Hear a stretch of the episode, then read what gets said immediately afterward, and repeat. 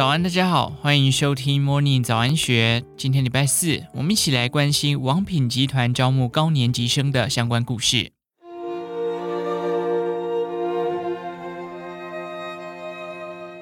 即使是平日中午，王品旗下的品牌初瓦韩式料理还是闹哄哄的挤满了人群。韩式酱料的经典甜辣气味在空气和人声中流窜。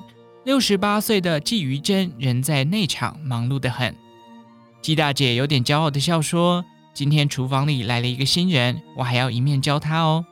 他今年八月才加入王品集团，但上手不慢，有点年纪了。季大姐看起来却干劲十足，甚至有点像个银发工作狂。季于真是旅游业资深从业者，大学毕业后，他在日本东京工学院情报处理专门科念过书，因此能说一口流利的日文。”后来回到台湾，短暂做过进口生意，很快就转做导游、领队，专接日本客人。工作最旺的时候，一个月光是奖金收入就高达二十万元。然而，今年因为新冠疫情，季大姐面临严峻的工作瓶颈。从二零二零年三月开始，就完全接不到工作。她是工作心很强、闲不下来的人，但六十五岁了，真的很难再找工作。即使他找到工作，职场上还是常被人以年纪说闲话。即使找到工作了，职场上还是常被人以年纪说闲话。季大姐给了自己一个答案：为什么我要工作？原因一来是我快七十岁了，家里面上下都没人，我必须要独立；再来，我也希望靠工作保持年轻的心态。她停顿了一会儿，接着说道。最重要的理由是因为我以前看到台东陈树菊的故事。台东菜贩陈树菊虽然收入不多，却不断做公益，在多年前被富比士杂志选入亚洲慈善英雄人物榜。季大姐表示，她那么辛苦还做善事，所以我也想工作赚钱，尽量捐钱给孤儿院、老人院，这是生活的意义。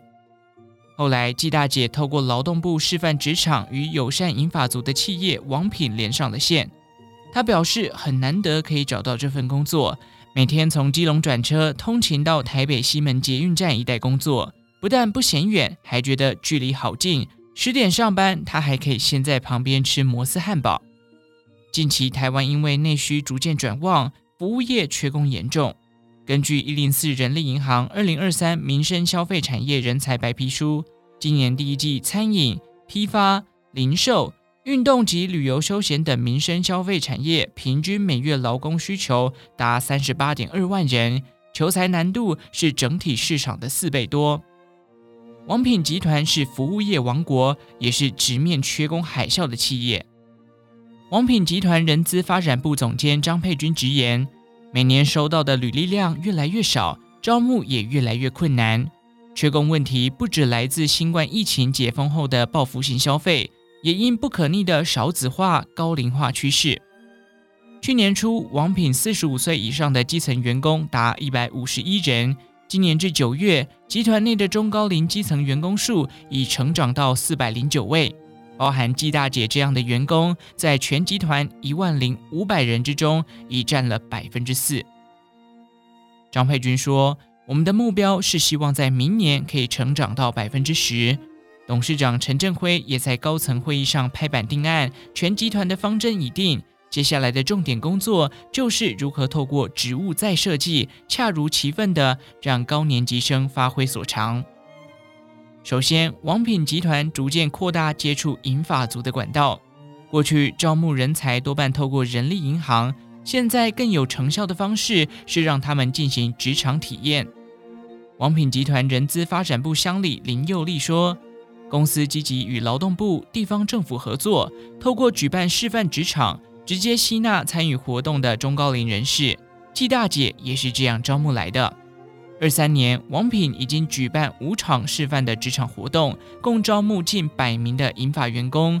与其宣传友善职场，不如直接让他们体验。找到人只是第一步，接着公司必须进行友善且有效率的职务再设计，让银发员工能有尊严的工作。张佩君和人资同仁先确认银发人才的定位，一定要彼此尊重。因为聘用他们是未来一定要走的路。再来，年纪大、体力下滑，这些都是无法否认的。张佩君说：“银发人才壮世代跟年轻人力之间的优势不同，因此必须在第一线实验摸索，找到让银发人才发挥效益的方式。”王品集团的策略是让第一线门市店长不断调整试做，以归纳出各种典型，接着进行分享、简报，并提炼出心法。林佑利说：“有些餐厅本身流程就相对适合中高龄，例如集团中的吃到饱餐厅、肉次方、和牛涮，不会有过度的上菜即时需求，只要在自助吧补上新鲜食材，这种工作就很适合中高龄。”此外，店长也思考出新的排班方式。过去正职员工通常是早晚餐时间各上四小时，一天工时共八小时。但为了让中高龄员工排班更弹性友善，中高龄的伙伴早一小时到，晚一小时走，一天一个餐期，完整上班六小时，负责先行准备以及结束后的收尾。如此一来，让中高龄员工可以在更短、更集中的班表发挥所能。同时，公司也安排让银发族员工尽量专门负责独立的工作站，例如季大姐专门处理凉拌冷菜，动线和辅具也重新再设计。友善的环境果然让职场高年级生展现出他们的强项，银发工作者更稳定，刮风下雨都会来上班。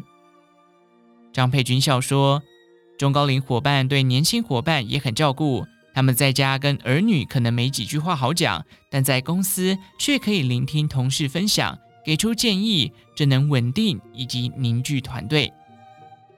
高龄社会不可逆，银发人力不该再被视为依赖者，他们反而不断展现能力，为企业注入银色活水。”以上内容出自《金周刊》一三九七期，详细内容欢迎参考资讯栏下方的文章连结。最后，祝福您有个美好的一天，我们下次再见。